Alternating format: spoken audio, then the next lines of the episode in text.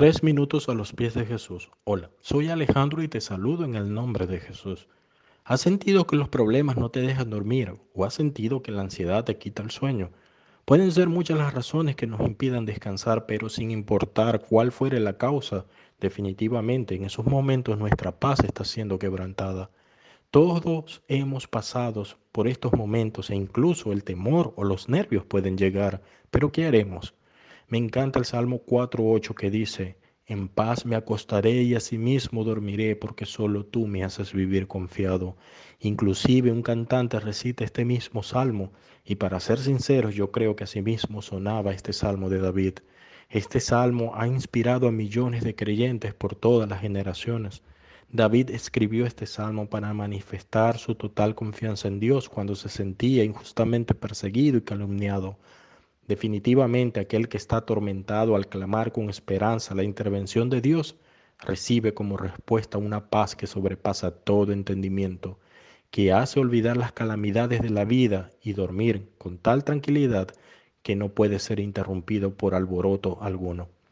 David experimentó esa paz que inundaba todo su ser, pues su seguridad descansaba en el Señor quien era la fuente de su confianza, porque solo tú, Jehová, me haces vivir confiado. En primera de Pedro 5, 7 el Señor te dice, echa sobre mí tu ansiedad, porque yo tengo cuidado de ti. Y él mismo dice en Mateo 6:27, ¿y quién de vosotros podrá, por mucho que se afane, añadir a su estatura un codo?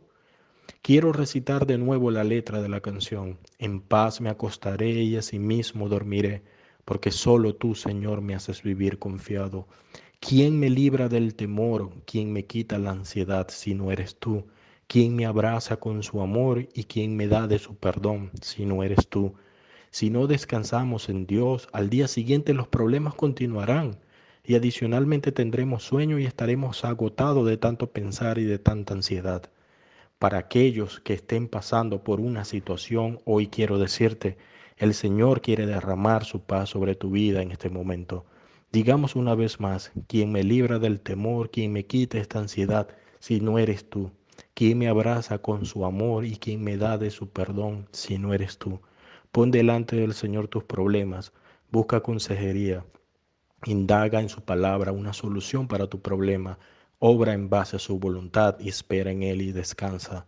¿Qué piensas tú de esto? Déjanos tus comentarios y tus opiniones en iglesialatina.com y deseamos tengas un día muy bendecido.